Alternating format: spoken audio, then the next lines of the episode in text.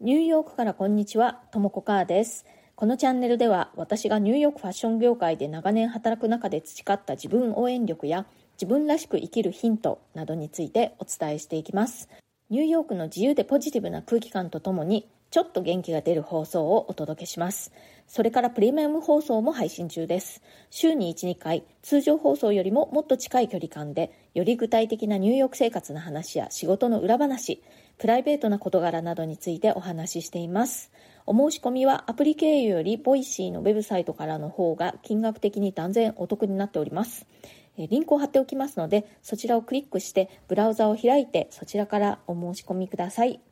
それでは今日もよろしくお願いします。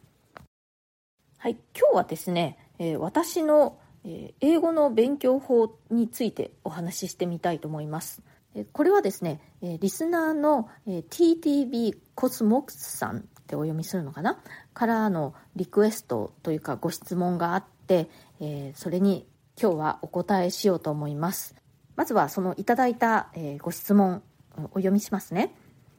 僕はアメリカ人で日本語を勉強しています。あなたの英語の勉強法に興味があります。語学学習のアドバイスをいただけませんか？ということで、えー、TTB さん、ありがとうございます。まずですね、ざっと私の英語ヒストリーを先にお話ししようと思います。私は日本で生まれ育ってですね、日本の大学を卒業後、日本で普通に就職したんですね。で、その会社を辞めて、ニューヨークのファッション・インスティテュート・オブ・テクノロジーっていう大学に留学してその FIT という大学を卒業後にニューヨークで、デザイナーとして就職してそれからまあずっと、えー、もう20年以上ですね。ニューヨークのファッションブランド数社でフルタイムのデザイナーとして働いてきました。でまずね日本にいた時はまあ、あの特に英語科とかに在籍していたわけでもなくですね普通の学校で、まあ、あの進学校ではあったんですけれども特に英語に特化した環境というのでは全然なくてまああの普通に英語を勉強していました。で英語はね最初にもうあの中学校入学して出会った時から好きでした。まあ、なんならね、もう中学のあの英語の授業が始まる前から英語というものに結構興味があって好きでしたね。というのも私は洋楽が好きだったんですね。なので、その洋楽の歌詞だとかをね、わかるようになりたいとか、その自分の好きなその洋楽のバンドのね、メンバーたちが話している言葉が理解できるようになりたいみたいな気持ちで英語にとっても最初の方からも興味はありました。なので、まあ、学校の勉強も割と頑張ってね英語はずっと得意ではあったんですよね。ただ本当に特にそういう英語に特化した環境というわけでもなかったので、まあ、日本の学校教育っていうのは読み書き中心ですよね。だからまあ読み書きはまあまあできたっていう感じですけれどもまあでも大したことなかったですね。今振り返ってみるとまあ受験英語の域を全然出ていないというかあんまり実際に使える英語っていう感じではなかったですね。で、えーと、聞く話すに関してはですねこれも自分で何とかこう頑張ろうと思ってねいろいろと手を出してはいたんですけれどもどれもあんまり長続きしないという感じでいました、まあ、例を挙げるとああいうラジオ英会話とかテレビ英会話とかの NHK のですね。そういうものでねこう勉強しようとして、まあ、始めるんだけれどもちゃんとあの 1シーズン最後まで終わったことがないという、まあ、そんな感じでした。あとは日本で新卒で就職した後に英会話教室に通ってみたりもしていましたね。でもそれもあんまり長続きしなかったんですよね。他にはまあ、あのこれは読み書きですけれども英語の本を読んでみたりとか英字新聞を頑張って読んでいた時期もありましたけれどもどれも大して長続きはしませんでした。あとは英語のテレビを見るっていうこともまだ東京に住んでいた時ねやってました。でその頃ねよく見ていた英語のテレビっていうのはねあのスター・トレックの「The Next Generation」っていうやつなんですけれどもこれね、スタートレックなのでね、状況が、こう、まあ、SF なのでね、普通の日常会話じゃないんですよね、今考えてみると。なので、そういうこともあって、あんまりわかんないなっていう感じで、まあでも根性で見ているという感じでね、まあ見るだけ見ていました。で、その後、ニューヨークの FIT に留学するぞって決めてからは、もう、あの、FIT から要求されている TOEFL の点数をクリアするためだけに、まあ、集中して勉強していましたね。で、その勉強法というのは本当にもう、あの、参考書とかを買って、単語帳を作って、という、まあ、本当受験勉強みたいな感じの勉強をしていました。で本当にこう地下鉄の中で自分で作った単語帳を見ながら単語を覚えるみたいなことをずっとやってたんですけれども、今考えてみるとね、そこで詰め込んだ単語というのは、後々実際にニューヨークに住むようになってからも割と役に立ったなという気がしています。そんな感じで、ニューヨークに引っ越す前までは、割と受験勉強的な感じで、参考書なんかを使って、まあ、英語のボキャブラリーを増やしたりだとか、イディオムを覚えたりだとか、そういうことを一生懸命やっていたという感じですね。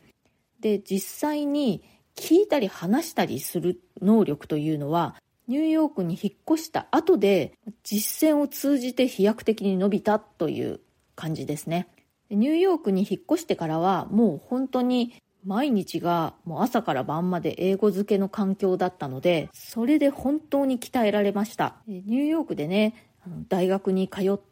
インターンシップをしたりその後はニューヨークで運よく就職することもできたんですけれども本当にねニューヨークでそうやって暮らしているだけで読む書く聞く話す英語の全ての能力がもう自然に鍛えられるような環境でしたね。でまあそんな中でも自分が意識的にやっていたことは何かというとまず一つ目はね英語のテレビドラマを英語の字幕をつけて見るということをやってました。で、この時にずっと見てたのがね、フレンズですね。もう私フレンズがもう大好きで、で、あれって本当に舞台がニューヨークだし、結構そういう同年代の若者が普通に普段に喋っている言葉なのでね、本当にいい教材だったと思うんですよ。もう本当にフレンズのおかげで英語力がかなり伸びたと私は思っています。で、まあ、英語字幕をつけてフレンズを見てたんですけれども、わからない単語とかもたくさん出てくるんですよね。わからない単語だとか、わからない言い回しだとか、スラングみたいなのがいっぱい出てきて、で、まあ、すべてを調べることはできないんですけれども、もうあんまりに最初の方とかね、たくさんわかんないことがありすぎて、全部は調べられないんだけれども、ま、そんな中でもね、何度も2度3度と出てくる単語とか表現があって、そういうのはね、まあ、書き留めて調べたりしてましたね。あとは、とにかくこの周りのネイティブの人たちの話すのをね、いつもすっごく聞き耳を立てて注意して聞いていました。私ね、仕事で使う英語っていうのはもうほとんどこの方法で習得したと言っても過言ではないですね。パーテーションの向こう側でネイティブの同僚が話している仕事の英語をね、聞いて、そうかそうか、こういう風にして話をするんだ、みたいなのをね、いつもチェックしていました。あとは、仕事の英語のメールの書き方なんかも、もう、そのネイティブの人が書くのを見て学んで、まあ、取り入れていったという感じですね。で、これは多くの人がそうだと思うんですけれども、聞き取りと話す方だと、聞ける方が先にこう上達するんですよね。なのでしばらくは相手の言ってることはわかるんだけれども、それにこう、うまい風に自分の返事というのができないみたいなね、もどかしい状況が結構続きました。で、そういうね、返事の仕方とか、どういう風に話すのかっていうのも全部周りのネイティブの人たちが喋ってるのを聞いて、それをこう真似することで、学んでいったっていう感じですね。で、最初の頃は、とにかく話せるようになりたい。自分の思っていることを英語で伝えられるようになりたいみたいな感じでいたんですけれども、だんだん自分の英語力が上がってくると、その英語の表現の中にも、まあ、より気の利いた表現というのかな、うまい表現だとか、綺麗な表現、まあ、品のある表現と、まあ、あの、下品な表現だとか、こう、嫌な言い回しとか、そういうのがあるということがだんだん分かってくるんですよね。で、まあ、日本語でもどんな言語でもそういうのってあると思うんですけれども、英語を使って生活を始めた最初の頃は、なんかそれどころじゃないというか、とにかく英語で自分の意思が伝えられるようになりたいっていう、それだけだったんですけれども、やっぱりだんだんとより良い表現ができるようになりたいという感じになっていきました。で、また、周りにいるネイティブスピーカーの中から、あ、この人の話し方って素敵だなとか、こういう表現っていいなっていうものをもう聞いて、学んで真似していったっていう感じですね。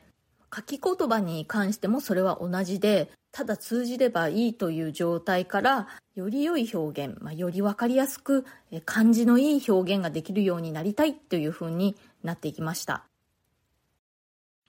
本当に話すと書くに関しては、周りに良いお手本を見つけて、それを自分も真似るという、その繰り返しで、まあ、だんだん上達していったという感じですね。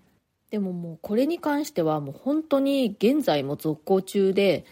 終わりはないですね。まあ、今となってはね、こんなに長いこと英語圏でずっと生活して仕事もしているのでね、まあ何でも英語で不自由なくできるといえばできるんですけれども、それでもやっぱり母国語とは違うんですよね。やっぱり英語の聞く力は日本語を聞く力に比べたら弱いと思うし、語彙力も日本語の語彙力に比べると断然劣るし表現に関しても、まあ、拙いと思うんですよね日本語に比べると。なのでまあもうしょうがないかっていう諦めの気持ちも半分はありますけれどももうちょっと使いこなせるようになりたいっていうかなもっと理解力もつけたいしもっとこう洗練された表現がねできるようになりたいっていう気持ちはあります。私と英語に関してはですね、まあこんな感じですね。初級から中級ぐらいまではテキストとかね、参考書的な、教科書的なものでガーッと勉強して、で、それ以降はもう、あの、自分がいいと思うお手本になるようなネイティブスピーカー、まあこれは、あの、実際にね周りにいる人でもいいしあとはそういうテレビだとかメディアでもいいと思うんですけれども良いお手本を見つけて書き言葉にせよ話し言葉にせよその表現を真似るというそれがまあ私の英語学習法です。参考になったでしょうか？TTB さんは日本語を勉強されているということでねやっぱり日本語と英語ってすっごく違いますよね。私も逆をやったのでよくわかるんですけれども、日本語と英語、もう本当似てない。まるで共通点がない言語っていう感じですね。声の出し方とかね、口の動かし方からして違うしね、もう文法とかも違うし、まあ、文字も違いますしね。あ、そうだ、あの、これ今話してて思ったんですけれども、英語のネイティブスピーカーって口がすごくよく動きますよね。特に横によく動くと思うんですよ。日本語だとそんなにあんまり口動かさないっていうか、あの特に横にはあんまり口を開かないでも喋れるのが日本語だなと思うので、そういう日本人の口の動かし方とかを見て、それを真似するっていうのもいいかなと思います。私も英語を話す時は、英語を話してる人の口の動かし方っていうのをこう見て、すごく口が動くなと思いながら自分もなるべく真似するようにしています。TTB さん、日本語の勉強頑張ってくださいね。今日は久々に英語関連のトピック、私の英語学習法についてお話ししてみました。今日の放送が気に入ってくださったら、チャンネルのフォローや SNS でのシェアなどもしてくださるととっても嬉しいです。いつも SNS でシェアしてくださる皆さん、本当にありがとうございます。それから、こんな風に私に取り上げてほしいトピックとか、ご質問ありましたら、ぜひお知らせください。できるだけこの放送の中で取り上げていきたいと思います。